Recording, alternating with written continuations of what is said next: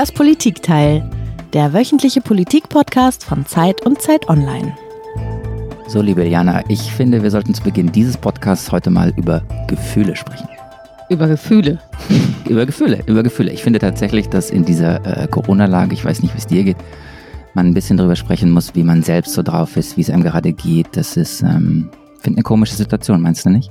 Absolut, aber die hält ja jetzt auch schon seit vielen, vielen Monaten an, oder? Seit acht, habe ich gestern Abend äh, im Fernsehen gehört, acht Monate sind wir jetzt bei Corona.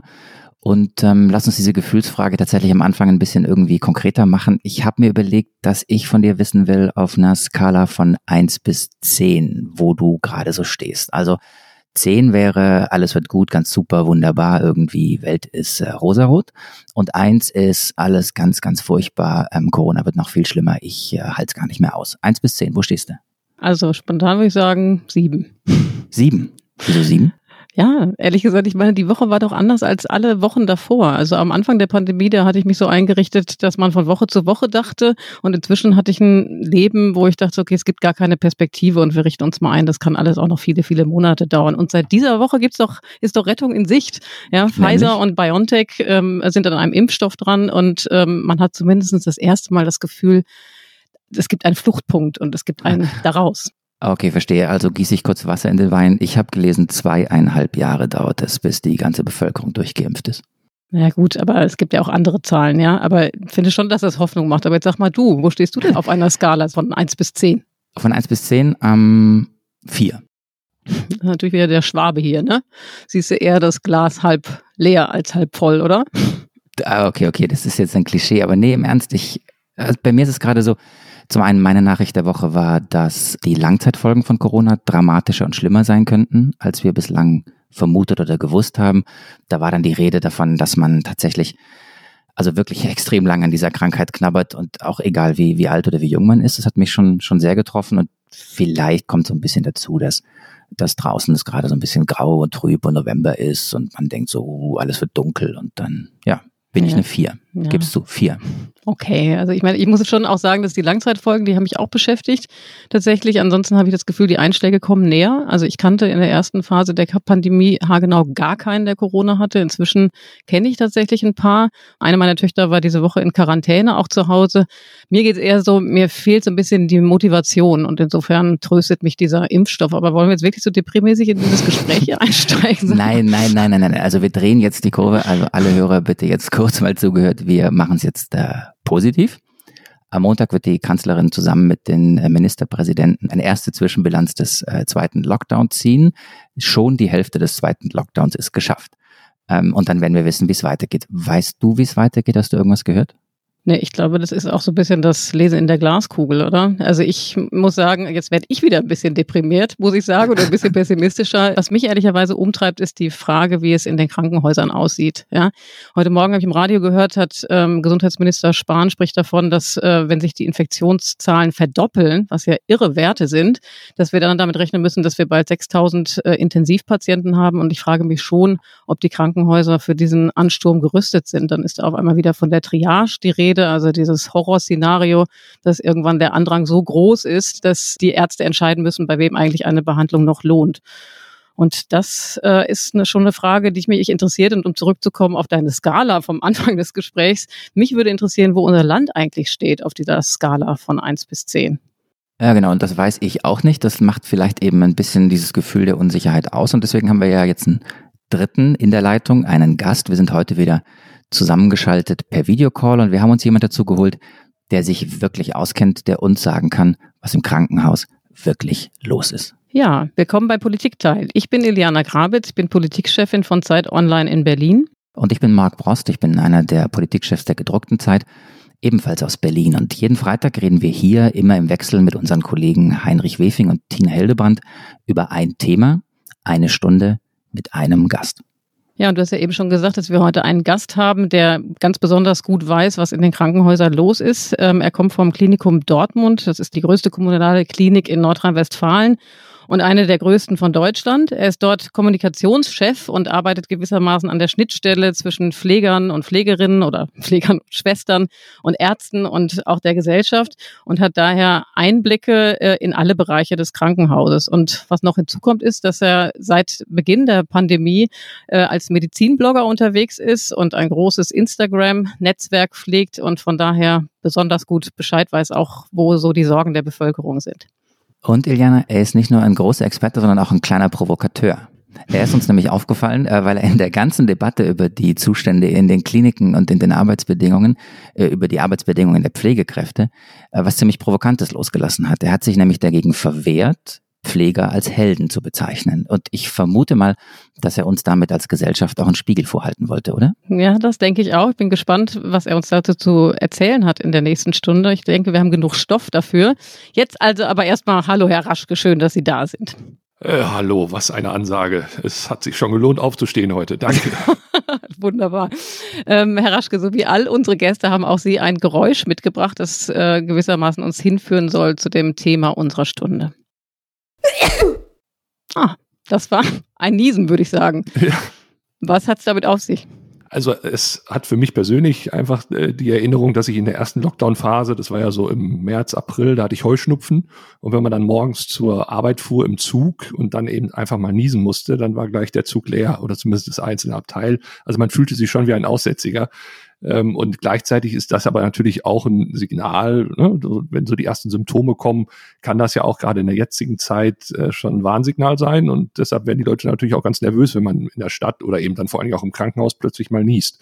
Und deshalb ist das für mich so ein Geräusch der Stunde eigentlich.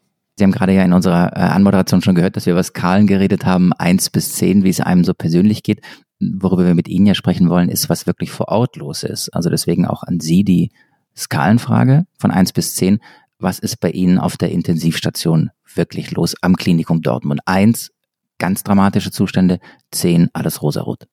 Also auf der Intensivstation, da müsste ich erstmal fragen, welche meinen Sie? Wir haben nämlich zehn an der Zahl und äh, das sind eben nicht alles nur Covid-Stationen, sondern wir haben ja auch als eines der größten Krankenhäuser in Deutschland wirklich auch momentan alles noch weiterhin im Angebot, was man als Krankenhaus so auch anbietet. Da ist dann also auch eine Frühchenstation bei, da ist eine Verbrennungsstation bei. Ja, es geht ja weiter. Es ist ja nicht nur Corona, was uns beschäftigt.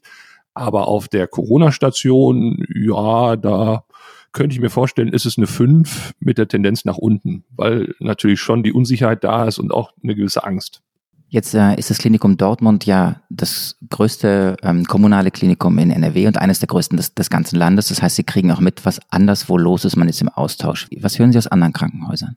Also wir sind ja in Dortmund zum Glück in einer Region, die noch nicht ganz so betroffen ist. Also wir haben äh, roundabout so 130 Patienten in den Krankenhäusern, die mit äh, oder wegen Covid behandelt werden. Davon liegen bei uns so roundabout 50, 60, die anderen auf die anderen Häuser verteilt in der Stadt. Also das ist noch handelbar, ja. Aber ich kenne das eben aus wirklichen Hotspots, zum Beispiel auch aus Berlin, was ich da so höre. Äh, also da sieht die Situation schon sehr viel anders aus und auch dieses Bild von, von Intensivstationen, was wir vielleicht auch alle so sonst aus Emergency Room oder, oder, oder die Eltern noch aus Schwarzwaldklinik oder so kennen, das hat ja mit dem, was wir heute äh, auf einer Intensivstation haben, mal so rein gar nichts mehr zu tun. Und deshalb muss man schon äh, sagen, das ist auch nicht irgendwie eine Schmonzette, die da abläuft oder nicht irgendwie, äh, es, ist, es, es ist ein harter Beruf, es ist eine Profession und es ist äh, ja zunehmend komplexer mit eben diesen, diesen Komponenten, dass wirklich die Angst im Nacken ist, dass man so ein Virus mit nach Hause bringt und dann seine eigene Familie ansteckt. Die medizinische Versorgung am Limit. Personal überarbeitet, Beatmungsgeräte und Betten fehlen. Vor allem Intensivstationen haben kaum noch Kapazitäten. Experten werden aus China eingeflogen, denn klar ist, die Gefahr ist in Italien noch lange nicht gebannt. Vielerorts entstehen neue Kliniken. In Mailand werden beispielsweise Messerhallen umgebaut oder auch in Rom entsteht eine neue Covid-Klinik. Herr Raschke, das äh, war, ich glaube, wir alle erinnern uns dran, war ein O-Ton aus dem Frühjahr ähm, aus, in Italien, als die Situation wirklich dramatisch war. Müssen wir damit rechnen, dass es solche Bilder, die wir alle aus Norditalien kennen, irgendwann jetzt in Bälde auch aus Deutschland geben wird? Oh Gott, jetzt versuchen Sie mich mit einer Glaskugel auszustatten, das kann ich Ihnen nicht sagen, aber man muss natürlich auch sagen, Italien war vor allen Dingen geprägt von der Situation, dass Covid quasi erst auf der Intensivstation entdeckt wurde. Ja, also da gab es dann plötzlich Fälle und die ganzen Vorsorgen, die man jetzt ja aktuell trifft, damit sowas möglichst, wenn dann sortiert und konzentriert ins Haus kommt, äh, die gab es ja damals nicht. Und deshalb konnte sich das natürlich da ausbreiten und grassierte in einer Weise, wie wir es sicherlich so aktuell nicht haben. Aber ähm, was kann man heute noch ausschließen? Ja, also ich sag mal, wir in der Krankenhausplanung sind auch so von Woche zu Woche mit unseren Planungen beschäftigt. Also das, das macht es natürlich auch sehr unbefriedigend für alle Beteiligten, weil gerade wenn man auch über, über Personal redet, dann wollen die auch ein bisschen Planungssicherheit haben. Ne? Wie sieht's eigentlich aus nächsten Monat und, und wann kann ich eigentlich mal Urlaub nehmen und so weiter. Also das sind alles so, so Rahmenbedingungen, die wir aktuell nur ganz schwer vorhersagen können. Deshalb kann ich diese Frage nur begrenzt beantworten. Dieser Podcast wird präsentiert von Recht so, der Rechtsstaat-Podcast.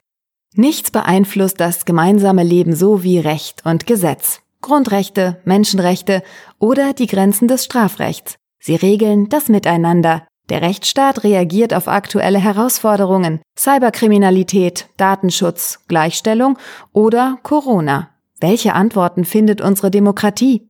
Jetzt im Podcast Recht so des Bundesministeriums der Justiz und für Verbraucherschutz unter bmjv.de slash recht Sie haben gesagt, die, die, in Italien war der Unterschied, dass das Virus schon auf der Intensivstation war. Sie sagen, in Deutschland ist der Fall anders. Wie kann man sich darauf vorbereiten, dass das überhaupt nicht passiert? Erlauben Sie uns mal so einen Blick in die Praxis. Wie, wie kann man verhindern? Also auch Pfleger stecken sich ja daran, an, an dem Virus. Was wird da getan, um das tatsächlich zu verhindern? Ja, also wie gesagt, ich sage ja, dass das hundertprozentig ist sowas sicherlich nicht verhinderbar, aber man kann sein Möglichstes tun, nämlich zum Beispiel mit ganz vielen Tests arbeiten. Ja, also dass man kontinuierlich die Mitarbeiter testet, dass man auch schnelle Tests anbietet, die haben wir jetzt ja seit einigen Wochen zum Glück. Und dass man diese, äh, ja, die Patienten, die dann auch da drauf liegen auf der Station, auch regelmäßig testet. Denn auch so ein Test ist ja immer nur so eine Momentaufnahme. Also das muss ständig und regelmäßig passieren. Dann hat man es einigermaßen unter Kontrolle. Aber wie Sie sagen, es muss nur einer irgendwie ja, völlig unbedacht vielleicht im Privaten dann auf einer Feier sein und sich irgendwo angesteckt haben ja, und dann äh, hat das, bringt das mit auf die Station. Auch dafür kann man dann natürlich sorgen, dass dann entsprechend mit Masken gearbeitet wird, dass das nicht äh, übertragen wird. Aber wie gesagt, heutzutage kann man nichts mehr ausschließen. Ich würde gerne einfach versuchen, noch ein bisschen so in, in, in Zahlen einzutauchen, um es ein bisschen konkreter zu machen, weil, weil wir es ja tatsächlich heute einfach wirklich, wirklich wissen wollen. Und man wird auch als Journalist im Augenblick ja mit Zahlen bombardiert und liest viel und Einschätzungen. Ich habe so, so ein paar Zahlen nochmal rausgesucht, die Sie vielleicht einordnen können. Also das eine war eine Zahl, dass bundesweit ungefähr 29.000 Intensivbetten zur Verfügung stehen und im Augenblick noch jedes vierte davon frei ist. Ist das so eine Zahl, die stimmt? Ja. Und ähm, das Problem ist ja das exponentielle Wachstum. Erstmal denkt man, naja, jedes vierte noch frei, das ist ja gar nicht äh, mal so wenig. Also wo ist das Problem? Und dann gibt es eine Zahl der Deutschen Krankenhausgesellschaft, die bis Ende November mit, mit 6000 Intensivpatienten rechnet. Mehr als doppelt so viel wie auf dem Höchststand Ende April. Und die würden eben sehr, sehr lange bleiben. Ist das auch so eine Zahl oder ist es sogar noch dramatischer? 6000 oder mehr? Ja, das kann ich jetzt für, für Deutschland schwer sagen, aber ich sag mal, für unseren kleinen Bereich, ähm, wenn wir jetzt eine Verdopplung der Zahlen gehabt hätten, ja, und momentan pendelt sich zum Glück bei uns vor Ort ein bisschen ein, aber wenn diese Verdopplung weitergehen würde, dann hätten wir in vier Wochen ein ganz, ganz großes Problem. Dann, dann hätten wir nämlich nicht 100, nicht 200, nicht 400, sondern plötzlich 800 Intensivpatienten oder Covid-Patienten auch. Und die können wir beileibe nicht stemmen. Also das ist schon so knapp, wie es, wie es dargestellt wurde. Jetzt sagen Sie, man kann das beileibe nicht stemmen und das ist ja so ein, ein Grundproblem, über das wir in dieser ganzen Stunde immer wieder reden werden. Was, was kann man wirklich tun? Woran mangelt es auch? Was sind Fehler der Vergangenheit? Wenn Sie jetzt diese Zahlen hören und Sie kriegen das exponentielle Wachstum mit und müssen sich irgendwie darauf vorbereiten, wie bereiten Sie sich denn auf, in Dortmund gerade darauf vor, dass es doch zu einer Eskalation kommen könnte? Was macht man denn? Also wir sind ja im, im Austausch mit allen Krankenhäusern, auch mit dem Gesundheitsamt. Es wird sogar auch schon mal überlegt, eventuell da die Westfalenhalle für ein Krankenhaus auszubauen. Das wäre dann jetzt keine Intensivstation, sondern das wären dann Betten, wo wirklich dann die äh, Corona-Patienten, die mit milderem Verlauf sind, aber überwacht werden müssen, dann hinkommen. Ansonsten sind wir gerade dabei, ähm, ja, so stoßweise vorzugehen. Wir haben so ein, so im Prinzip drei Größenordnungen vorgesehen. Ich sag mal S, M und L. Und äh, jede Version hat so eine unterschiedliche Art von Bettenzahlen und wir können das dann im Prinzip sukzessive erweitern.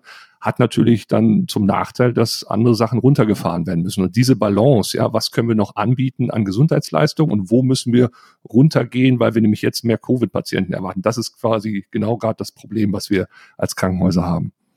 Könnt ihr noch was dazu sagen, wer eigentlich auf der Intensivstation liegt? Also um, in der ersten Phase der Pandemie hatte man immer den Eindruck, sind vor allen Dingen die älteren Leute, Menschen mit Vorerkrankungen. Ist das immer noch so oder merken Sie, dass auch mehr und mehr jüngere Patienten, die vielleicht gar keine Krankheitsvorgeschichte haben, dabei sind? Also wir haben eigentlich bei uns bislang äh, wirklich Patienten eher älteren Semesters, aber was heißt schon älter? Also im Medizinbereich ist ein 60-Jähriger nicht unbedingt alt. Ne? Deshalb äh, ist das für Mediziner schon ein jüngerer. Ja, aber dass diese, diese ganz jungen Patienten, die man dann auch immer in den Medien hört, dass die irgendwie, was weiß ich, 20, 30 sind und dann einen besonders schweren Verlauf haben. Also da muss ich auch immer sagen, das bezweifle ich im ersten Moment, weil ich eben die Krankengeschichte nicht kenne, auch nicht weiß, äh, was für Vorerkrankungen liegen vor, vielleicht auch unentdeckte Vorerkrankungen. Wir müssen allein mal überlegen, es gibt roundabout zwei Millionen Menschen in Deutschland, die Diabetes haben der nicht entdeckt ist. Ja, Diabetes gilt aber durchaus als Risiko.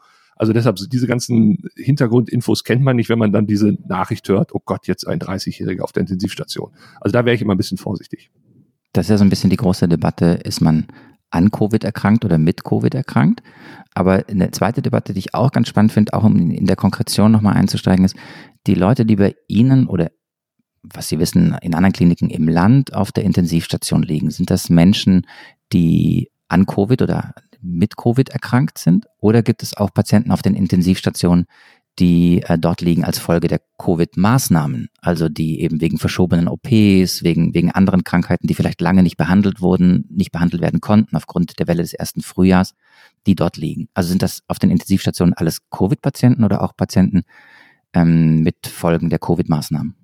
Ja, wie gesagt, wir haben ja zehn insgesamt äh, im ganzen Klinikum und da liegen natürlich auch Patienten, die jetzt nachgeholte Operationen gemacht haben. Ne? Nach der ersten Welle, nach dem ersten Lockdown gab es ja erstmal die nächste Welle, nämlich die Patienten, die aufgeschoben wurden und die mussten jetzt abgearbeitet werden, äh, also entsprechend behandelt werden. Und die liegen natürlich auf den umliegenden Intensivstationen. Aber klar, das, was dann auf den auf den klassischen Covid-Stationen liegt. Da muss ich aber auch ganz ehrlich sagen, trennen wir gar nicht so sehr zwischen an oder mit Covid, weil am Ende des Tages liegt er da. Ja, und am Ende des Tages ist da dann für uns ein klassisches Problem, dass da ein Bett belegt ist. Und deshalb ähm, haben wir da gar nicht diese Differenzierung. Abgesehen davon kann man ja viele Folgeerkrankungen, die Covid auslöst, dann auch gar nicht mehr so in der Behandlung jedenfalls differenzieren. War das jetzt eine Folgeerkrankung, die durch Covid oder, oder, oder nur nebenbei entstanden ist? Deshalb ist diese Differenzierung zwar in der öffentlichen Debatte immer groß geführt, ne, wenn man damit dann auch Zahlen kleinrechnen möchte, aber im Krankenhaus ist es wurscht, das Bett ist belegt. Das Besondere an der zweiten Phase der Pandemie ist ja, dass wir diesmal nicht unvorbereitet reingehen. Das heißt also, anders als im Frühjahr haben wir Erfahrungswerte und können vielleicht Dinge anders tun. Darüber reden wir viel, wenn wir um die Schulen reden oder um die Frage, wie eben die Politik, Kontaktbeschränkung, wie weit sie da geht und so weiter, weil man ja im Grunde genommen ein paar Learnings vielleicht hat, auch aus der ersten Welle. Wie sieht das aus im Klinikbereich? Was hat sich bei der Intensivmedizin geändert? Werden heute Dinge anders gemacht als äh, in der ersten Welle? Äh, mit Sicherheit. Also alleine, dass wir jetzt so Medikamente wie zum Beispiel Remdesivir haben, das ist ja ein Medikament, was die Viruslast im Körper senkt. Äh, dadurch können wir es schaffen, wenn wir das gezielt an einem gewissen Zeitpunkt innerhalb des Verlaufs der Erkrankung geben, dass dann diese Patienten relativ schnell wieder von der Intensivstation äh, runter können. Das heißt aber relativ schnell, da sind wir so, bei acht Tagen statt vielleicht 14 Tagen. Ja, also das ist sicherlich ein kleiner Fortschritt, der aber auch am Anfang sehr gefeiert wurde und den man jetzt auch ein bisschen relativ sehen muss, weil so ganz das Wundermittel ist es dann halt nicht. Und ähm, deshalb sind diese kleinen Steps sicherlich Schritte und wir sind jetzt auch nicht mehr ganz so unvorbereitet. Das war natürlich gerade in der ersten Welle ein Riesenproblem. Ja, das ist wie, als wenn Sie Auto fahren wollen und eine verschmutzte Windschutzscheibe haben. Sie sehen gar nichts. Sie müssen absolut auf Gehör fahren. Sie haben keine Erfahrung mit dem Weg, der da vor ihnen liegt. Und jetzt weiß man ja schon so ein bisschen, jetzt hat man so ein bisschen Navigationsgerät, man kennt so ein paar äh, Eckdaten und kann damit besser auch, auch in der Beatmung arbeiten. Am Anfang hat man relativ schnell dann auch äh, die Patienten intubiert, weil das äh, zum damaligen Kenntnisstand dann so das Mittel der Wahl war. Mittlerweile weiß man auch, da kann man ein bisschen abgestufter vorgehen, denn so eine Intubation muss man sich auch nichts vormachen. Das ist schon ein heftiger Eingriff in den Körper. Ja, und davon erholt man sich dann zum Beispiel auch nicht so leicht. Ja, ja, das wäre noch eine Frage von mir auch gewesen. Also in der ersten Welle erinnere ich mich, dass viel die Rede davon war, dass man gerade wenn ältere Patienten über 80 gleich intubiert und beatmet werden, dass die dann äh, quasi an den Folgeerkrankungen möglicherweise über Monate hinweg zu leiden haben oder sogar daran sterben. Also da wird im Grunde genommen heute anders vorgegangen. Ja, also das, was macht man denn dann? Kann, wenn man die nicht beatmet? Ja, man beatmet sie schon, aber man kann sie gezielter beatmen. Also es gibt dann so zum Beispiel so, so, so Nasenspangen, da wird dann Sauerstoff drüber erstmal nur, äh, sag mal, ohne großen Druck verabreicht, ja, dass man einfach mehr Sauerstoff in der Einatemluft hat. Dann gibt es die nächste Stufe, dass der Druck erhöht wird und irgendwann ist man dann bei einer klassischen Maske, dann ist man aber noch wach und dann irgendwann geht es dazu über, wenn sich das auch verschlechtert, und das ist ja auch so ein Phänomen, dass sich das äh, teilweise relativ rapide verschlechtert, das Krankheitsbild, dann muss man tatsächlich relativ schnell dann auch intubieren und das dann auch unter Narkose. Ich kann mich dran erinnern, äh, eine Schwester aus, aus oder eine Krankenpflegerin aus Berlin hatte mir auch gesagt, sie musste mal eine Patientin um drei Uhr nachts dann plötzlich intubieren, weil man festgestellt hatte, da das geht so nicht. Und der mussten sie dann sagen, entschuldigen Sie, wir müssen Sie jetzt narkotisieren äh, und wir wissen auch nicht, ob Sie das hier überleben werden, aber äh, wir können nichts anderes tun. Und die war noch keine 60, ja, diese Patientin und äh, war natürlich den Tränen aufgelöst, weil sie auch ihren Mann nicht mehr anrufen konnte. Das sind so Schicksale, wie sie dann gerade auf den Intensivstationen stattfinden. Weil Sie vorhin davon sprachen, dass es in Dortmund ganz gut aussieht, noch ganz gut aussieht, und in Berlin nach allem, was Sie hören und was man ja auch liest, durchaus dramatischer ist oder angespannter die Situation auf den Intensivstationen. Jetzt mal einmal den Worst Case durchgespielt, weil wir es ja wirklich konkret auch wissen wollen, wie das so im Klinikalltag ist. Angenommen, in Berlin muss man irgendwann sagen, es geht nicht mehr es ist zu viel, es ist dramatisch, wir kriegen es nicht hin. Können andere Krankenhäuser dann helfen? Schickt man dann Pfleger, schickt man Geräte, kann man Betten ran schaffen? Was kann man dann tun? Wie schnell kann man helfen und wer hilft dann? Also es ist jetzt ja angedacht, dass quasi Bundesländer sich gegenseitig helfen, ne? diese sogenannte Kleeblatt-Idee, also ein Land, was in der Mitte dann quasi ist, wird von den umliegenden Ländern im Krisenfall unterstützt. Das machen wir jetzt ja als Nordrhein-Westfalen zum Beispiel auch schon mit den Niederlanden. Wenn es da irgendwie, sag ich mal, Patienten gibt, die dort nicht mehr behandelt werden können, dann werden die zu uns geflogen. Ne? Aber es ist dann eher so, dass die dann dahin geflogen werden und nicht, dass das Personal in die Region kommt. Weil es geht ja auch vor allen Dingen um Bettenkapazitäten und die kann man vor Ort nicht so schnell aufbauen. Jedenfalls nicht die, die man braucht, wenn man wirklich Intensivpatienten dann betreut. Was mich total umtreibt, Eliana, ich weiß nicht, wie es dir geht, darüber würde ich ganz gerne noch mindestens zwei Minuten sprechen, ist diese Frage, wie plant man eigentlich Unplanbares? Wie, wie ist das so, wenn du, wir hatten vorhin dieses Bild mit der Windschutzscheibe, oder? Dass man irgendwie merkt, man fährt auf Sicht, aber man sieht nichts und jetzt, jetzt ist man in so einer unsicheren Situation. Äh, bleiben wir da noch zwei Minuten bei? Mhm, gerne. Okay, dann, dann würde ich nämlich tatsächlich einmal nochmal sehr konkret gern wissen wollen, diese, diese Kapazitäten kurzfristig auszuweiten. Sie haben vorhin gesagt, äh, bei Ihnen wird überlegt, im Extremfall dann vielleicht die Westfalenhalle anzumieten und so weiter. Schafft man dann auch Pflegepersonal von einer anderen Station ran, die Betten? Also kann eine Klinik selber sozusagen flexibel reagieren oder ist das ganze System bei Ihnen so angespannt, dass Sie immer Hilfe von außen brauchen? Also wir als Klinikum würden ja nicht die Westfalenhalle dann organisieren, sondern das würde dann städtisch passieren. Aber da würden wir sicherlich einen Beitrag dann zu leisten, ne, weil es ja viele andere gäbe, zum Beispiel auch die Feuerwehr, die natürlich dann auch die Betten da aufstellt und so weiter, vielleicht auch die Bundeswehr. Aber wir als Haus, wenn wir solche Erweiterungen unserer Covid-Patienten und, und Covid-Kapazitäten haben, äh, dann müssen wir tatsächlich umschichten. Ja, dann werden OPs gestrichen, dann wird Personal von A nach B äh, eingesetzt. Also das äh, ja, ist dann im Prinzip im Kleinen das, was die Stadt im Großen dann macht, wenn sie diese Kapazitäten in der Westfalenhalle ausbaut. Und wer ist denn eigentlich die ordnende Hand hinter dem Ganzen? Also so als äh, Bürger, Bürgerin würde man sich natürlich sehr sicher wählen, wenn man das Gefühl hätte, es gibt jemanden, der ist die Schaltzentrale, ja, der halt über diese Kapazitäten wacht und sagt, okay, jetzt müssen da Kapazitäten aufgebaut werden und da müssen jetzt wieder abgebaut werden und das und das äh, Material muss von dort nach dort geschafft werden. Wo ist das angesiedelt? Ist das auf kommunaler Ebene angesiedelt, auf Landesebene? Oder auf Bundesebene? Da gibt es zig Ebenen. Also wir fangen im Kleinen bei uns an, dass wir täglich einen Krisenstab haben, wo wir uns auch dann per Zoom zuschalten und ähm, da dann entsprechend die äh, Aufgaben äh, verteilen oder auch die aktuellen Stände durchgeben. Wir kriegen gefühlt alle zwei Minuten eine neue äh, Wasserstandsmeldung vom Land, von der Stadt, vom Gesundheitsamt. Also da ist man eigentlich ständigst versorgt mit irgendwelchen Zahlen, so dass man auch irgendwann schon denkt, Mensch, äh, da noch durchblicken. Deshalb ist das äh, also auf Krankenhausebene mit diesem Krisenstab geregelt. Und dann geht's weiter. In der Stadt gibt's einen Krisenstab, der dann natürlich organisiert und vor allen Dingen auch inhaltlich befüllt wird mit dem äh, Gesundheitsamt. Und dann geht's weiter. Bezirksregierung hat dann einen Krisenstab, das Land hat einen Krisenstab. Also äh, da gibt's eine Menge Leute, die sich Gedanken machen. Okay, ganz viele Leute, die sich Gedanken machen. Aber nochmal kurz die große Frage, die ich vorhin so rausgerotzt hatte. Wie plant man eigentlich das Unplanbare? Also wir hatten in Anführungszeichen zum Glück, äh, und das ist wirklich in Anführungszeichen gesetzt, äh, im Januar eine Bombenentschärfung äh, im Gelände. Da waren eigentlich drei bis vier Blindgänger vermutet. Am Ende waren es dann nur zwei. Aber wir hatten da quasi schon wie so eine Art Vorlauf, äh, den wir testen konnten, weil da mussten wir auch ganz schnell ein Haus räumen, beziehungsweise Dinge von A nach B verschieben. Ähm, das war natürlich äh, jetzt auch nicht so geplant, aber hat uns natürlich in gewisser Hinsicht darauf vorbereitet, dass solche völlig unplanbaren Dinge eben passieren. Und in der Routine oder in der Profession von Medizinern, da gibt es auch sogenannte ähm, Massenanfallsübungen. Das sind dann so, so, wenn irgendwelche Massenunfälle oder sowas passieren. Also Massenanfall von Verletzten heißt das, Manfübungen. Und da wird dann sowas geübt. Ja, da wird dann gesagt, wir gucken mal, welche Hand muss dann in was greifen. Das hat auch alles bislang gut geklappt. Nur der Unterschied zu den klassischen Krisen, zu den Unfällen ist halt, das ist ein zeitlich befristetes Ereignis. Die Anspannung ist dann auf den Punkt da und dann gibt es danach auch eine Entspannung. Aber wie Sie ja schon eingangs sagten, das dauert jetzt hier schon acht Monate.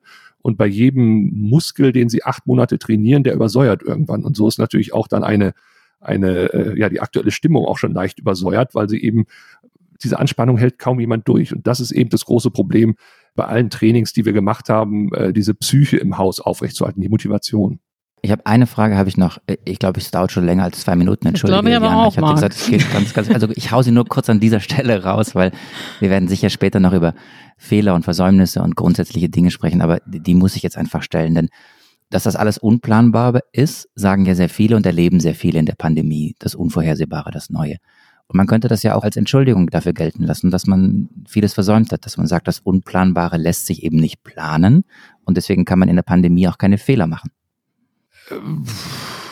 Das weiß ich nicht. Also ich sag mal, gewisse Dinge sind eigentlich bekannt. Ja, ich erinnere nur mal an den Beginn der Pandemie. Stichwort Maskenvorrat oder äh, ne, solche Dinge oder auch die Freihalteprämie für Betten. Da können wir vielleicht auch nochmal inhaltlich äh, etwas später drauf eingehen. Das sind so Sachen, glaube ich, die kann man schon vorhersehen und da kann man schon planen und, und, und wissen, dass das eventuell bald eintritt. Es war jetzt ja nicht so ungewöhnlich, dass plötzlich dann eine Pandemie ins Haus stand. Zumindest gab es ja Pläne im Vorfeld, die das hätten äh, ja, organisieren können. Also das glaube ich nicht. Aber klar, äh, im täglichen Tun, also in dieser Agilität des Entscheidens, da kann man natürlich wenig planen und braucht viel Erfahrung aus ja, ähnlichen Ereignissen.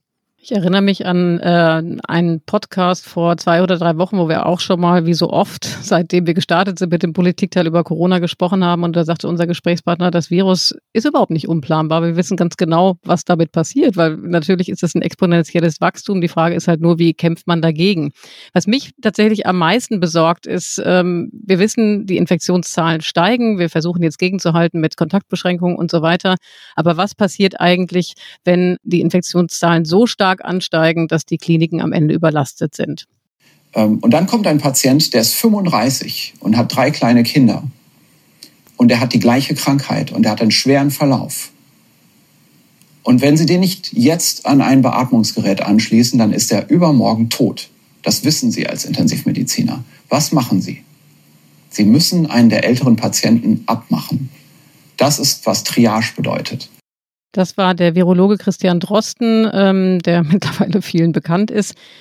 Das ist doch genau das Horrorszenario, was uns allen vor Augen ist. Ähm, Herr Raschke, wie, für wie realistisch halten Sie, dass wir uns mit solchen, dass die Ärzte sich mit solchen Situationen tatsächlich auseinandersetzen müssen hier in Deutschland? Also erstmal ist Triage nichts Neues. Das, was äh, eigentlich überwiegend in Notfallaufnahmen gemacht wird, ist Triage, nämlich das erste Begutachten eines Patienten und dann eben gucken, ne, inwieweit braucht er jetzt schnelle Hilfe oder kann ein bisschen Zeit äh, haben in der, in der Behandlung. Ursprünglich kommt ja diese Triage auch aus der Militärmedizin. Da ging es ja dann aufs Feld nach der Schlacht und dann hat man eben geguckt, ne, wer braucht ganz dringend und der bekam dann einen roten äh, ein, ein rotes Tuch und dann gab es ein gelbes und ein grünes. Also so konnte man dann entsprechend äh, abstufen, wer ganz schnell äh, Bedarf hatte für eine Behandlung. Also sprich diese Verknappung von medizinischem Know-how kombiniert mit einer Notwendigkeit von Behandlung, die gab es eigentlich schon immer. Das, was da jetzt natürlich prognostiziert wird, ist durchaus, wie gesagt, wenn wir da jetzt nicht in, in die äh, Lockdowns gehen, ist sicherlich nicht unrealistisch, weil viele Bereiche haben da schon so ihre Probleme ne? und auch gerade die, die äh, auswärtigen Länder, so Frankreich äh, und Niederlande, da hört man ja solche Schicksale schon. Das ist, wie gesagt, durchaus, durchaus denkbar. Und was ist mit der stillen Triage, von der auch viel die Rede ist? Also, ähm, dass im Grunde genommen Patienten jetzt schon, vielleicht betagte, kranke Patienten, die jetzt an Corona erkranken, dass da die Angehörigen äh, gemeinsam mit den Patienten möglicherweise die Entscheidung treffen, sie gar nicht erst ins Krankenhaus zu bringen, weil man möglicherweise sowieso keine Aussicht auf Behandlung hat. Also, dass im Grunde genommen schon vor der Krankenhausbehandlung die Entscheidung getroffen wird, die ansonsten Ärzte treffen müssten. Ist das heute schon Realität? Das, äh, also da gibt es leider kein Register, in das man gucken kann, wo man sowas nachlesen kann. Ich kann es vermuten, dass das so ist, aber ich halte, ja, also allein, allein natürlich die Frage, was wir jetzt ja auch so beobachtet haben, dass ganz, ganz viele Patienten aktuell selbst mit größeren Leiden nicht in ein Krankenhaus kommen. Ja, man hat ja festgestellt, die Zahl der Herzinfarktpatienten oder die Zahl der Schlaganfallpatienten ist überraschend zurückgegangen. Kann ja eigentlich nicht sein. Ne? Oder könnte doch sein. Das muss man aber erst noch eben herausfinden. Liegt es vielleicht daran, dass wir dann im Lockdown weniger Stress hatten oder besonders viel? Und also all diese Sachen sind ja noch nicht geklärt. Aber ich glaube schon, dass wir da wirklich differenzieren müssen und das nicht so, so, ähm, also wie gesagt, Triage, das, das wird momentan so als Schreckgespenst gemalt. Es ist in der täglichen Praxis durchaus üblich, dass man es macht. Und ähm, die aktuelle Situation ist zumindest in Deutschland noch so, dass sie nicht ange verwendet werden muss. Wir müssen nur gucken, dass wir durch die Lockdowns, die wir haben, das auch im Griff halten. Herr Raschke, ich habe heute Morgen, muss nochmal sprechen von meinem äh, Radiobeitrag, den ich im Bad heute Morgen gehört habe, äh, gehört, dass äh, Herr Spahn davon sprach, auch mit Blick auf die äh, Situation in den Kliniken, dass äh, womöglich Operationen verschoben werden müssen, einfach um eben jetzt äh, alle Kräfte zu investieren für die Bekämpfung der Pandemie. Nochmal direkt gefragt, konkret bezogen auf Ihr Klinikum, das Klinikum Dortmund. Wie ist die Lage bei Ihnen? Werden da tatsächlich Operationen verschoben? Am Beginn der Pandemie war das auf jeden Fall gelebte Realität, soweit ich mich erinnere. Wurde dieser Stau aufgelöst zwischen den beiden Wellen und wie ist die Lage heute? Also der Stau konnte bislang tatsächlich nicht wirklich aufgelöst werden, weil die Welle, äh, die sich da aufgestaut hatte, im Frühjahr doch relativ hoch ist. Im Frühjahr war aber auch der Unterschied, da wurde ja gesagt seitens der Regierung, bitte fahrt mal alle euer Programm runter, alle Krankenhäuser, da könnte eine Welle von Patienten kommen. Und wir finanzieren auch jedes Bett, was dann entsprechend freigehalten wird. Diese Situation haben wir jetzt aktuell nicht. Also wir müssen jetzt quasi auf Sicht fahren und gucken, was müssen wir runterfahren an normalem Programm. Und da ist ja durchaus Programm auch runterzufahren, zum Beispiel alle Eingriffe, was ich, Knie oder Hüfte oder sowas. Also so elektive Eingriffe, die nicht unbedingt lebensnotwendig sind, die kann man runterfahren. Gleichzeitig muss aber auch diese Welle aus dem ersten Lockdown abgearbeitet werden und, und, und wir erwarten quasi die zweite Welle der Covid-Patienten. In dieser in diesem Spannungsfeld befinden wir uns gerade. Das ist extrem schwierig, da wirklich ein Krankenhaus zu steuern, was, also unser Krankenhaus hat viereinhalbtausend Mitarbeiter und 250.000 Patienten pro Jahr. Das ist ein Tanker, den sie quasi durch ein Nadelöhr an vielen Stellen äh, lenken müssen. Ganz spontan, Herr Raschke, auch wenn wir später natürlich noch über das reden müssen, was langfristig geändert werden muss, wenn man diese zweite Welle jetzt auch aufbaut, heißt das dann, dass man einfach mehr Betten, mehr Pfleger, mehr Personal braucht, relativ schnell, um diese zweite Welle und all das, was sich aufstaut, was man da so vor sich herschiebt, dann doch irgendwann abtragen zu können. Die Pandemie wird ja länger dauern. Die wird länger dauern und wenn wir weitere Lockdowns haben, wonach es ja nach gewissen Rechnungen auch aussieht, dann wird das sicherlich äh, in, der, in der Nachbetrachtung dann die nächste Welle geben, nämlich all derer Patienten, die dann vielleicht sogar in einem schlimmeren Zustand dann ins Krankenhaus kommen und dann ja, behandelt werden müssen, was sie in der Zeit des Lockdowns nicht äh, geschafft haben.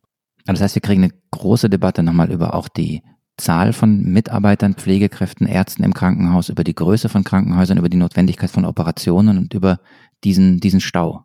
Ja, natürlich. Und dann müssen Sie bedenken, wir reden ja hier nicht über irgendwie Verhandlungsmasse, wenn wir über Mitarbeiter reden, sondern das sind ja auch Leute, die jetzt eine Erfahrung in dieser Pandemie gemacht haben. Und wenn die dann jetzt so auch feststellen, wie sie teilweise alleingelassen werden oder teilweise von der Gesellschaft verhöhnt werden, dann, dann überlegen die sich auch ein drittes Mal vielleicht, ob ich überhaupt dann diesen Job nach der Pandemie noch ausübe. Also wir kommen von diesem Imageproblem dann auch nicht weg, was, was die Pflege dadurch hat und müssen trotzdem aufbauen. Also das wird noch eine, eine Herkulesaufgabe. Pflegepersonal bekommt man zwar zusätzlich bezahlt. Mhm.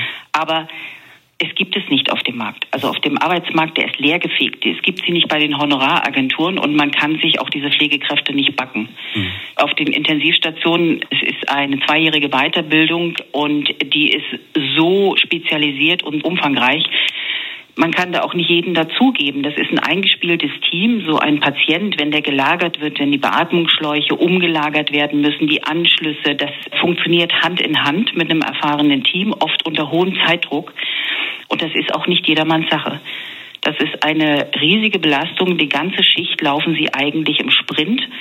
Und abends sind sie dann so erschöpft, dass sie auch nicht sagen können, ich hänge jetzt mal eben noch vier Stunden dran. Das ist wirklich ein hochanstrengender Job. Ja, das war Erika Raab, äh, Mitglied der Krankenhausleitung der Kliniken in Darmstadt, Herr Raschke. Und sie hat ja da sehr eindrücklich beschrieben, wie schwierig der Job der Pfleger und Pflegerinnen auf den Intensivstationen ist. Und sie hat noch etwas dazu gesagt, was wir eben auch schon angesprochen haben, dass es nämlich einen sehr, sehr großen Pflegekräftemangel gibt. Ja, also dass der Flaschenhals nicht nur bei Beatmungsgeräten und bei den Ärzten und Ärztinnen besteht, sondern eben auch im Bereich der Pflegekräfte.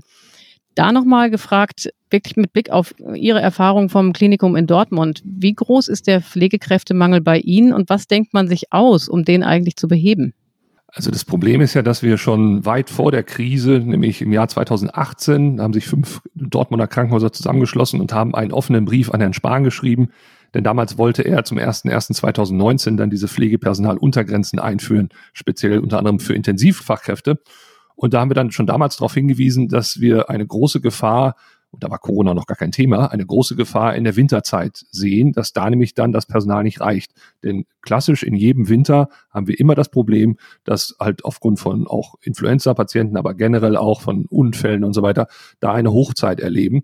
Und wenn wir dann einen Betreuungsschlüssel von eins zu zwei oder eins zu drei, also eine Pflegekraft für zwei Patienten, dann vorhalten sollen, dann geht das schief, weil dieses Personal gibt es nicht auf dem Markt. Und ähm, da kann man dann im wahrsten Sinne des Wortes sich nur das Personal vom jeweils anderen wegnehmen, wegklauben. Ja? Und ähm, das kann eigentlich nicht die Lösung sein, äh, aber aktuell ist es das wir müssen uns in Anführungszeichen als Braut so aufhübschen, dass man gerne zu uns kommt und dass wir wirklich auch attraktiv werden. Ähm, das funktioniert in Berlin, weiß ich, mittlerweile nur noch über Gelder, ja, dass man also entsprechend dann Onboarding-Gelder zahlt und dann sagt, äh, ne, komm doch rüber und dann äh, gestaffelte äh, Auszahlung. Das, glaube ich, ist der falsche Weg, weil solche Leute, die dann kommen, die gehen dann auch wieder, wenn das Geld bezahlt wurde. Und deshalb glaube ich nachhaltig, und das setzen wir auch um, ähm, dass wir wirklich äh, uns äh, da attraktiv aufstellen müssen, sei es in Weiterbildung, sei es in, in, in, in Arbeitszeitmodellen, sei es aber auch in, in generell einer Kultur, das ist ja auch mal so ein schwammiger Begriff, kann keiner richtig was mit anfangen, ist aber in meinen Augen maßgeblich für ein Haus. Wie ist die Führungskultur, wie ist das Miteinander? Und da sagen uns zum Beispiel die, die Zahlen, wenn wir das so mit anderen Häusern unserer Größenordnung vergleichen, dass wir mit Abstand die, die längste Mitarbeiterzugehörigkeit haben. Ja, und das ist ja schon mal ein Wert, den kann man ja erstmal so in den Raum stellen. Dann sind wir mit einer relativ großen Schule für Pflegeberufe auch äh, am Markt, 500 Ausbildungsplätze. Das ist auch nicht gewöhnlich äh, für den Markt und ich denke, mit solchen Aspekten können wir da sicherlich unseren Beitrag leisten, aber, aber insgesamt wird das das Problem nicht lösen, weil gerade wenn wir jetzt mal so fünf bis zehn Jahre weiterdenken, Demografie, auch dann gehen die Babyboomer bei uns in Rente und auch dann müssen wir gucken, ja, wie füllen wir das denn auf? Ja, deshalb sage ich ja immer wieder, wir müssen jetzt schon damit beginnen, weil in fünf Jahren ist es zu spät. Ja, wenn wir, wenn wir einen Ausbildungsjahrgang, der braucht im Schnitt drei Jahre, wenn wir den jetzt anfangen, ist der erst für uns in drei Jahren tatsächlich greifbar und nutzbar. Und deshalb äh, ist es fast schon zu spät, jetzt anzufangen. Wir sind ja so eine, so eine Wegmarke unseres Gesprächs jetzt für die, für die zweiten 30 Minuten des Podcasts. Auf der einen Seite wollen wir mit Ihnen natürlich jetzt darüber sprechen, was bei den Pflegern und dem Pflegepersonal wirklich los ist, was, was gebraucht wird. Ähm, und auf der anderen Seite werden wir im Laufe des Gesprächs noch über die Politik und über Fehler und über auch die Rolle des Gesundheitsministers sprechen müssen. Ganz kurz, bevor ich äh, über Pfleger mit Ihnen rede, bevor wir mit Ihnen über Pfleger sprechen, weil Sie gerade den Brandbrief an, an Spahn angesprochen haben. Was war denn die Antwort? Es gab in dem Sinne keine, beziehungsweise äh, es gab dann einen Besuch kurz vor äh, Weihnachten. Ich glaube, das war der 23. Da kam er dann und wollte Pflegekräften danken, äh, indem er zwei Merci-Packungen dann überreicht hat für die Presse. Das war, also wir haben das natürlich ermöglicht, klar, ne, aber ich darf nur einen Tipp geben, wenn Sie eine Pflegekraft glücklich machen wollen, kein Merci. Ja, also Merci können die mittlerweile rauf und runter beten. Die kennen alle Sorten auswendig. Machen Sie was anderes. Oder mal eine Beefy, ja. Auch mal was. als, als Kontrast zum, zur Schokolade. Beefy finde okay, ich gut. und jetzt. Aber Genau. jetzt einmal und, noch, und, ja? und in diesem, und in diesem äh, Besuch war es halt so, dass er dann auch unter anderem das erwähnt hat, diese, äh, also beziehungsweise wir haben ihn nochmal darauf angesprochen, haben gesagt, wir haben Ihnen ja da einen Brief geschrieben, ne? Wie sehen Sie das denn? Und äh, wir haben doch im Prinzip nichts am Markt gerade, äh, was wir entsprechend anstellen können. Und dann äh, ja, war er halt so, da hat er halt gesagt, ja, wir, wir wissen ja, dass es gerade nichts gibt, aber es soll ja erstmal ein Zeichen sein, dass wir es äh, theoretisch jetzt in eine andere Richtung verändern wollen. Bringt uns natürlich als Krankenhaus relativ wenig weit. Ich habe gerade die ganze Zeit überlegt, nachdem wir jetzt irgendwie drei oder vier Produktnamen genannt haben, ob man dann nachher Pieps drüber legen muss in der Ausstrahlung unseres Podcasts. Nein, nein, ich glaube, man, man äh, kann das so sagen. Ein bisschen Product Placement muss sein, ne? absolut, absolut. So, worüber wir eigentlich reden müssen, ist die Frage, was brauchen Pflegekräfte, wenn sie eben keine Schokolade und äh, kein, kein Snack haben sollen, sondern wirklich ernsthaft Aufmerksamkeit und wirklich ernsthaftes Interesse an ihrem Beruf. Manche Leute haben sich im Frühjahr auf den Balkon gestellt und haben geklatscht und es gab irgendwie eine große Debatte darüber und ähm, auch viel Presseberichterstattung, dass die Pflegerinnen und Pfleger die neuen Helden äh, seien und die wahren Helden dieser Pandemie, weil sie das Land zusammenhalten würden. Und dann haben sie gesagt, nee, Heldennarrativ, das finde ich nicht richtig, das ist eigentlich falsch, sollte man nicht sagen. Warum? Ich finde, der Held ist ja erstmal geprägt davon, dass er in der Regel ein Einzelkämpfer ist und dass er vor allen Dingen auch überirdische Kräfte hat. Ja. Und genau das ist Pflege nicht. Also Pflege ist nicht überirdisch, sondern menschlich und auch kein Einzelkämpfer, sondern Teamplayer.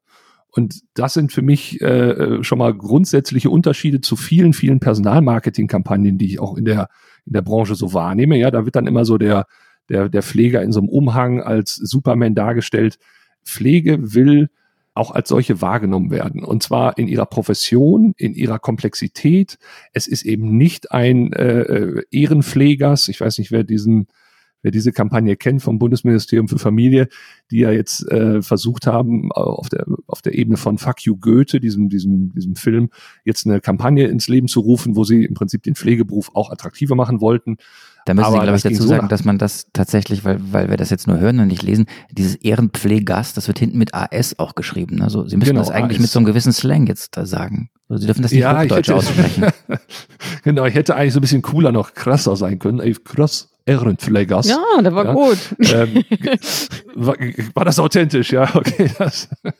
Nein, aber genau das ist es. Es ist so peinlich. Ich meine, der erste Satz von diesem Menschen, der da in die Schule kommt, äh, ich gehe erste Klasse. Ja, und äh, er will dann nämlich Altenpfleger werden. Und wenn mich nicht alles täuscht, ist dieser Film äh, ja auch irgendwie, glaube ich, so inhaltlich so, dass da eigentlich eine Versagerklasse es dann doch noch irgendwie zum Abschluss schafft.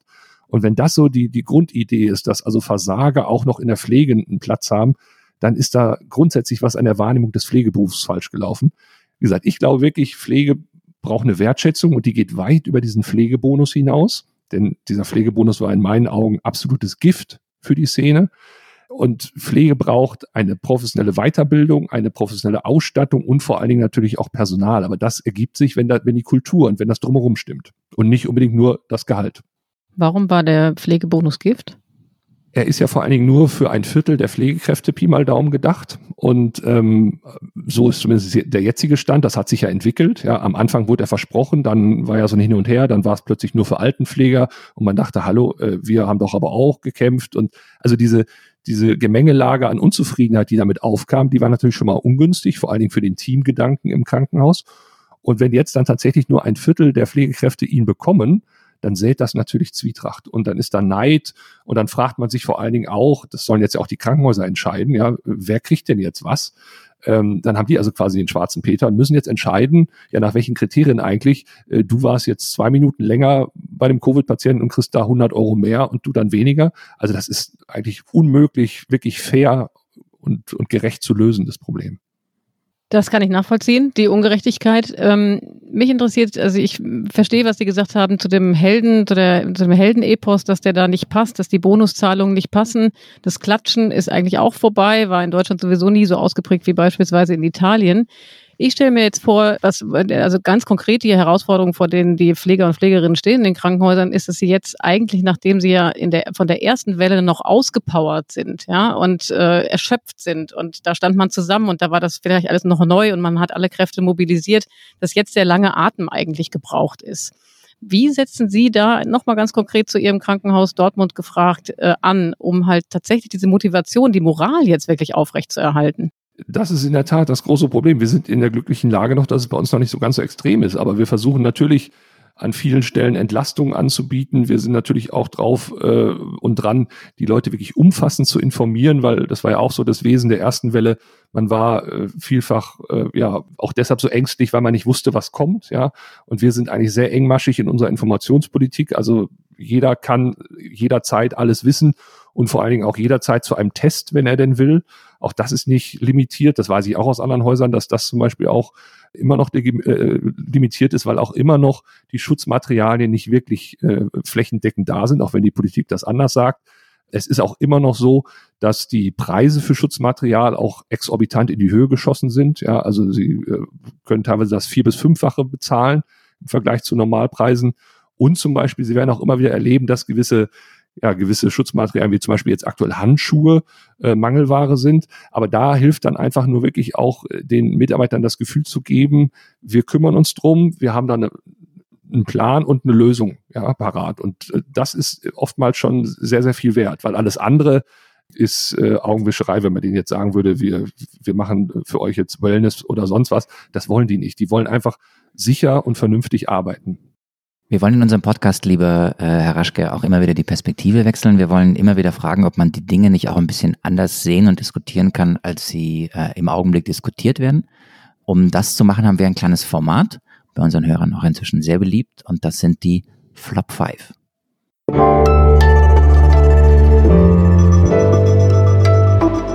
Die Flop 5.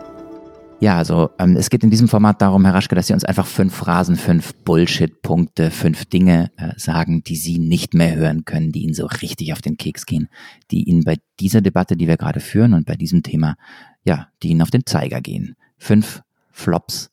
Was ist Ihr erster Flop, Herr Raschke? Also der erste Flop ist der äh, Satz, Pflege ist systemrelevant. Ja, der wird ja rauf und runter gebetet in dieser Krise. Ganz ehrlich, dass man dafür eine Krise brauchte, finde ich ein Armutszeugnis. Haben wir, glaube ich, auch geschrieben, oder, Iliane? Ich habe ihn geschrieben, ich gebe es zu. Du auch? Bestimmt, bestimmt. Ja. Ich persönlich nicht, aber ich habe deinen Satz gelesen. Und der Flop 2, äh, Herr Raschke. Also der Flop 2 ist eigentlich ein, ein Begriff, äh, den ich nicht mehr hören kann, Covidiot, weil der für mich eigentlich äh, es relativ einfach macht, äh, sich so moralisch zu distanzieren von allem, was da vermeintlich draußen chaotisch läuft und man dadurch gar nicht mehr in den Diskurs mit den Leuten kommt. Ja, man ist so schnell dabei, Covidiot als, als Begriff jemandem anzuhängen, dass man äh, ja, es sich zu einfach macht in dieser Krise, in, durch die wir halt nur gemeinschaftlich kommen. Was ist Ihr dritter Flop? Dritter Flop ist der Begriff Risikopatient. Der wird in meinen Augen auch völlig inflationär benutzt. Ähm, vor allen Dingen, weil wir teilweise gar nicht wissen, mit welchem Risiko eigentlich jemand ausgestattet ist und wenn ich dann so höre, dass, weiß ich, bis zu 60 Prozent äh, der Leute irgendwie angeblich Risikopatienten sind, woher sind solche Zahlen? Wer kann das jetzt schon sagen? Ja, also wir wissen ja Tag für Tag sicherlich mehr über diese Erkrankung, aber konkrete Risiken abzuschätzen, halte ich aktuell noch für sehr, sehr schwierig. Und jetzt mal alle auf Verdacht unter ein Risiko zu stellen, halte ich in der Kommunikation dann auch für schwierig. Also sollte für meinen Geschmack differenzierter passieren. Und der vierte Flop, Herr Raschke? Also mein vierter Flop ist äh, der Satz, äh, das, das sagt doch schon der gesunde Menschenverstand. Das hört man ja auch sehr häufig in dieser Krise. Ich finde, der gesunde Menschenverstand, ja, der, der hat sich ja mal als sehr differenziert dargestellt in dieser Krise und ich glaube auch, dass es ihn aktuell gar nicht gibt und dass wir uns da auch äh, mehr in Demut äußern sollten und auch wirklich überlegen, äh, ob wir nicht mal gemeinschaftlich als Gesellschaft uns mal wieder Gedanken machen, was wir darunter verstehen. Auch das ist für mich jedenfalls so ein, so ein Ding, wo man sich immer so auf den Hügel der eigenen Moral dann zurückzieht und sagt, so, ihr äh, seid ja alle doof, weil ich habe den gesunden Menschenverstand. Und der fünfte und letzte Flop. Dass eben der Pflegebonus tatsächlich eine Wertschätzung für die Pflege war. Weil das ist er definitiv nicht. Er ist genau das Gegenteil aber diesen Satz höre ich so oft und der wird so oft runtergebetet und die Pflege kann sich nur noch kaputt lachen. Ja, also kein Pflegebonus oder das reicht nicht aus, darüber haben wir gesprochen. Und was auch nicht ausreicht, sind äh, Schokoladentafeln, die der Gesundheitsminister überreicht. Äh, darüber haben wir auch gesprochen. Es ist, was man unseren Hörern sagen muss, jetzt äh, Donnerstagmorgen, äh, 9.55 Uhr im Augenblick. Wir zeichnen einen Podcast auf. Ich habe nicht gefrühstückt und seit Sie von der Schokolade erzählt haben, habe ich richtig Hunger. Unfassbar. ähm, wir bleiben kurz bei dem Mann, der die Schokolade überbracht hat, denn äh, wir müssen ja auch darüber reden, äh, wer es verbockt hat und was wirklich schief läuft und vielleicht besser laufen müsste im Gesundheitssystem. Chinesen tragen ja alle Mundschutz, sehen wir jetzt in diesen Tagen. Sollen wir das auch tun? Sollen wir uns auch alle mit Mundschutz bewegen? Nein, äh, das ist äh, nicht notwendig nach der Einschätzung der Experten, zumal äh, der Virus wohl auch in den unteren Atemwegen eben sich festsetzt und dadurch gar nicht so leicht einfach nur durch Atmen sozusagen übertragbar ist. Und ich kann Ihnen eins versprechen, so wie Sie in den letzten zwei Jahren mich als Bundesminister für Gesundheit und eben auch Pflege an Ihrer Seite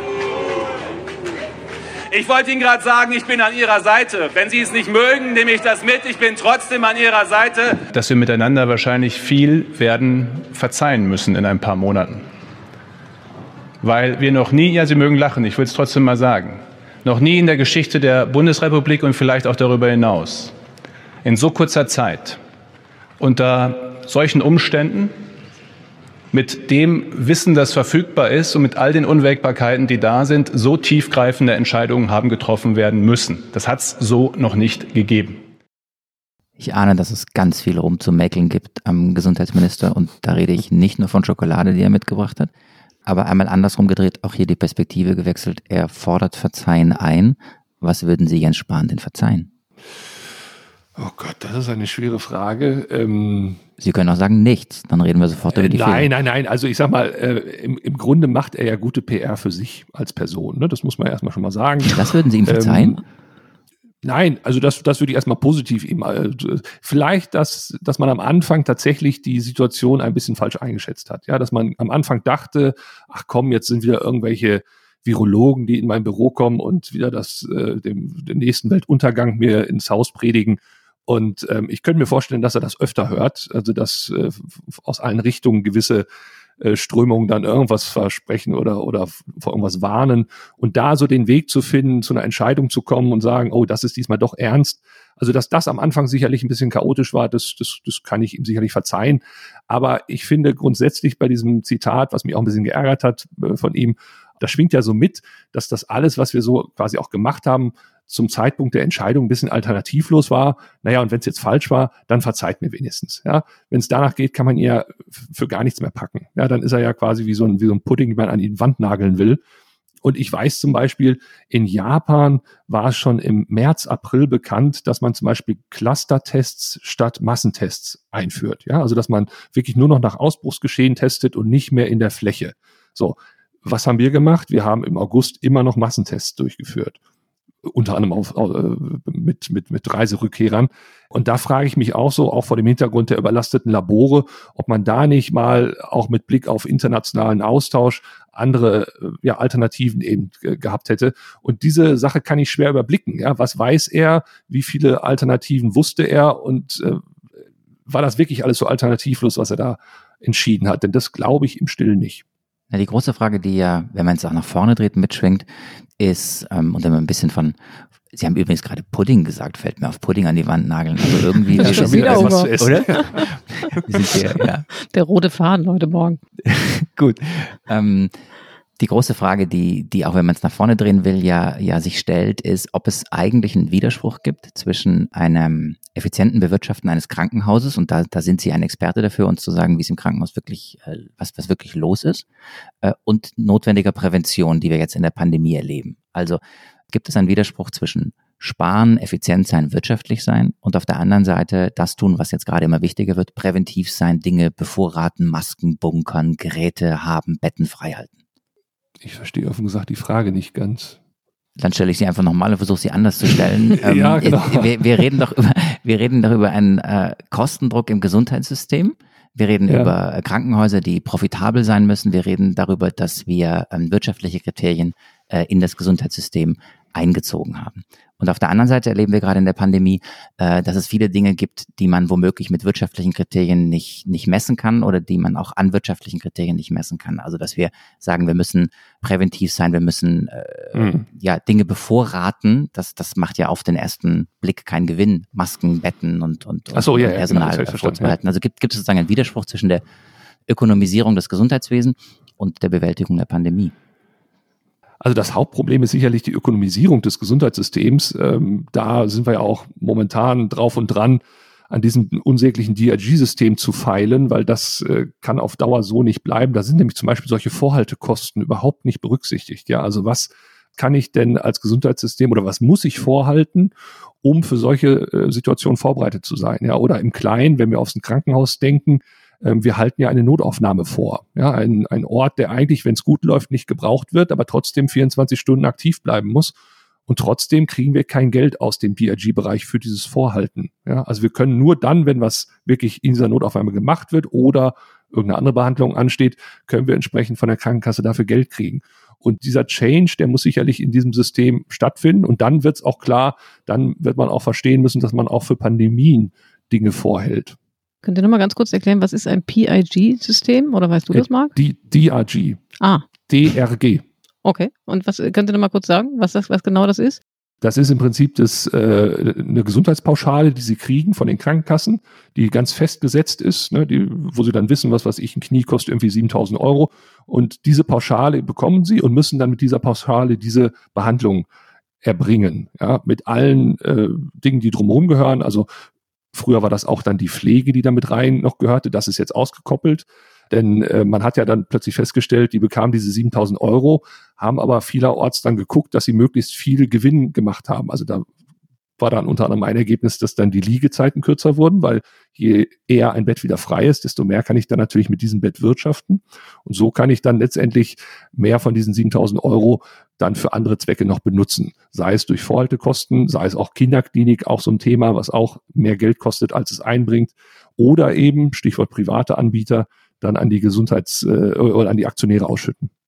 Vor der ähm, äh, Pandemie war ja viel die Rede von Überkapazitäten im deutschen Krankenhauswesen. Ich habe jetzt die Zahl der ähm, Kliniken in Deutschland vergessen. Sagen Sie nochmal, wie viele gibt es in Deutschland? Also roundabout 2000, so unter 2000, 1900. Und ich erinnere mich, dass ähm, viel die Rede davon war, dass Kliniken zusammengelegt werden müssen, dass äh, man eben äh, ne, also effizienter wirtschaften können muss. Mein Eindruck ist, in der Pandemie haben wir eigentlich von diesen Überkapazitäten profitiert oder werden es noch tun, je dramatischer die Lage jetzt wird in den Kliniken. Würden Sie davon ausgehen, beziehungsweise muss es eigentlich so sein, dass wenn wir jetzt äh, über die Zeit nach der Pandemie sprechen, dass wir eigentlich wieder dahin kommen müssen, dass wir einfach ein Mehr an Kapazitäten aushalten müssen, auch mit Blick auf äh, Pandemien in der der Zukunft passieren können oder uns ereilen könnten? Ja, wir müssen uns vor allen Dingen als Gesellschaft mal fragen, was soll uns eigentlich Gesundheit kosten und was ist es uns wert, so ein System vorrätig zu halten. Ja, also ich finde es ja nach wie vor immer noch äh, schön, diesen Gedanken, dass eigentlich zwei Gebäude in der Stadt die best ausgestattetsten eigentlich sein müssten, nämlich das sind zum einen Schulen und zum anderen Krankenhäuser, weil Bildung und Gesundheit eigentlich so die Basis unserer Gesellschaft ist. Aber genau beide Bereiche waren ja in der Vergangenheit entsprechend auch äh, unterfinanziert. Ich weiß aber auch, dass hinter den Kulissen weiterhin daran gefeilt wird, wie kriegen wir weniger Krankenhäuser hin ja, in Deutschland. Und diese Überlegung, dazu gibt es ja auch Studien, unter anderem die Bertelsmann-Studie, die sagt ja unter anderem, es würden sogar 600 nur ausreichen. Ja, das halte ich schon für sehr gewagt. Aber das wird nach wie vor angegangen, weil man natürlich, und das muss man sich auch mal überlegen, was wir jetzt gerade für Geld raushauen, ja, im Gesundheitssystem, das muss ja irgendwann mal wieder reinkommen. Oder da muss ja irgendwann mal wieder auch äh, ne, ein, ein Turnaround geschafft werden. Und das wird entweder dazu führen, dass wir weniger Leistungen haben, auch dann vielleicht weniger Krankenhäuser, oder eben äh, höhere Krankenkassenbeiträge oder Steuern sind ja beides äh, Quellen, über die sich das Gesundheitssystem finanziert. Ähm, so oder so wird das aber ein Umdenken äh, erfordern. Und ich befürchte nur, dass es wirklich sehr da, dazu hingeht, dass wirklich Krankenhäuser noch mehr geschlossen werden, entsprechend dann vermeintliche Zentren dann noch zentralisierter sind. Aber am Ende wenn Sie hören, was die Leute vor Ort wollen, die wollen ihr Krankenhaus haben, die wollen eine ja, lebensnahe Versorgung haben. Also da, da geht dann Realität und Politik häufig andere Wege. Wer feilt hinter den Kulissen an diesem Plan, die Krankenhäuser oder noch mehr Krankenhäuser zu schließen?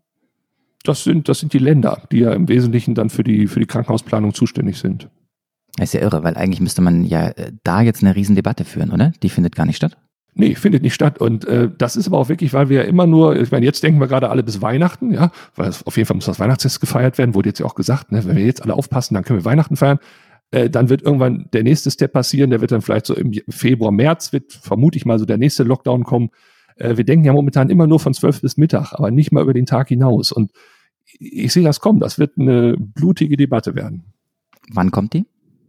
Ich würde sagen, spätestens nach der Bundestagswahl, denn das ist ja auch das Problem des, des nächsten Jahres, wenn wir 2021 Bundestagswahl haben. Da wird keiner mit offenen Karten spielen, vermute ich. Politiker wollen ja dann lieber versprechen, als äh, mit irgendwas drohen. ich vermute wirklich, dass das äh, dann ab 2022 kommen wird. Also wenn wir im November alle sehr vernünftig sind, dann werden wir uns mehr Freiheiten zu Weihnachten erlauben können. Dass es die großen rauschenden äh, Silvesterpartys gibt, das glaube ich nicht. Aber dass sich ähm, Kernfamilien, wie man so schön sagt, auch besuchen können, vielleicht mit Vorsichtsmaßnahmen, darüber müssen wir nochmal nachdenken. Es gibt ja Vorschläge von ein paar Tagen vor Quarantäne, dass man, wenn man aufeinander trifft, dann und die Großeltern besucht zum Beispiel, sicher ist, dass die Kinder oder man selber nicht infiziert ist. Das müssen wir dann sehen, aber ähm, es wird ein Weihnachten unter Corona-Bedingungen sein, aber es soll kein Weihnachten in Einsamkeit sein. Ja, Herr Raschke, hat äh, Bundeskanzlerin Merkel recht? Äh, wird es ein Weihnachten ohne Einsamkeit geben? Wie wird Ihrer Ansicht nach die Lage mit Corona zu Weihnachten sich darstellen? Werden wir die Lage ein bisschen besser im Griff haben? Also ich hoffe es, aber ganz ehrlich, das, das Drohen mit Weihnachten äh, halte ich manchmal gar nicht für so zielführend, weil erstmal kenne ich viele Familien, die wären froh, wenn Weihnachten nicht mit Familie stattfinden müsste. Und äh, dann glaube ich auch, dass wir in einer äh, Gesellschaft, wie wir sie haben, mit mehreren Kulturen, ja, ja, mit Weihnachten nur einen sehr, sehr speziellen Teil der Bevölkerung ansprechen, halte ich im Übrigen in der Kommunikation auch für schwierig, dass wir die anderen Teilhaber in dieser Gesellschaft da wenig mit im Blick haben. Aber grundsätzlich äh, vermute ich, wenn wir da jetzt noch durchhalten, ich glaube im Übrigen auch, dass es ein, ein, noch eine Verlängerung des jetzigen Lockdowns light geben wird, so meine Vermutung, also mindestens noch zwei Wochen. Dann könnte es sein, dass wir zu Weihnachten der, der will, dann auch seine Familie sieht. Da spricht ein Weihnachtsskeptiker aus Ihnen, Herr Raschke.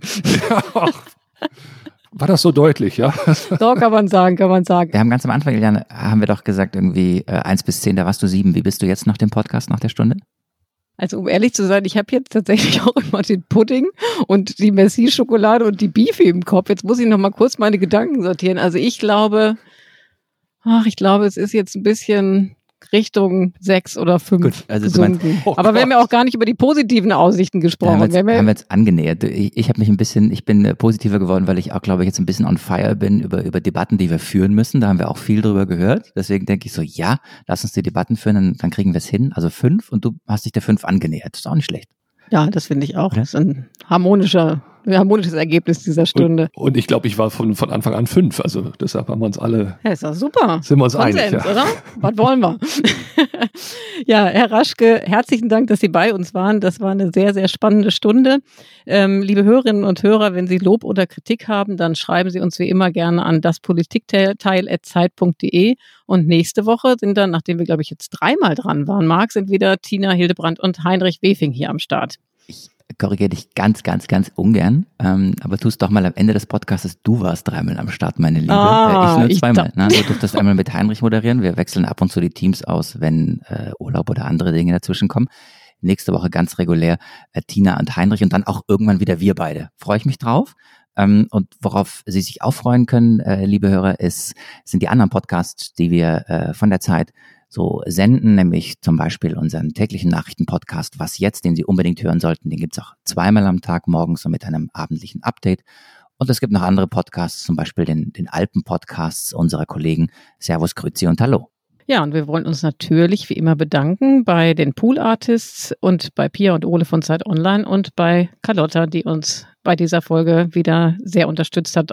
Ja, und dann haben wir natürlich noch eine kleine Überraschung bereit, Herr Raschke. Nein! Ich halte Sie in die können Sie das, Sie sehen ja, das jetzt, oder? Ich muss ich das hier in die Kamera halten. Wir sind ja, ja, genau, das ist die äh, Zeit äh, Podcast-Tasse, die Politik-Teil Podcast-Tasse, weiß mit äh, blauen Henkel, sehr, sehr stylisch, kriegen Sie per Post und jede Hörerin und jeder Hörer kann das bei uns im Fanshop bestellen. Die Adresse lautet shop.spreadshirt.de slash Zeit-Podcast. Jetzt kann er das sogar schon auswendig. Das gibt doch gar nicht. Das ist das USP gesagt, in ne? unserer Vierergruppe, glaube ich. Das kann keiner, nur du. Gut. In diesem Sinne sage ich jetzt äh, Servus, Grüezi, Hallo oder darf ich Tschüssle sagen? Nee, Tschüssle ist auf dem Index, geht nicht. Wir aus dem Ruhrgebiet, Herr Raschke, wir sagen doch einfach, was sagen wir denn? Tschö? Äh, äh, ciao. Äh, führt die, nein, führt die natürlich nicht. Nein! Nein, nein! Also gut, wenn ihr euch nicht einigen könnt, sage ich doch Tschüssle. Nee. Tschüssle. Ciao. Ciao, Herr Raschke. Ciao, Herr Raschke. Ciao, Marc. Bis zum nächsten Mal. Danke tschüss, Ihnen. Tschüss, tschüss.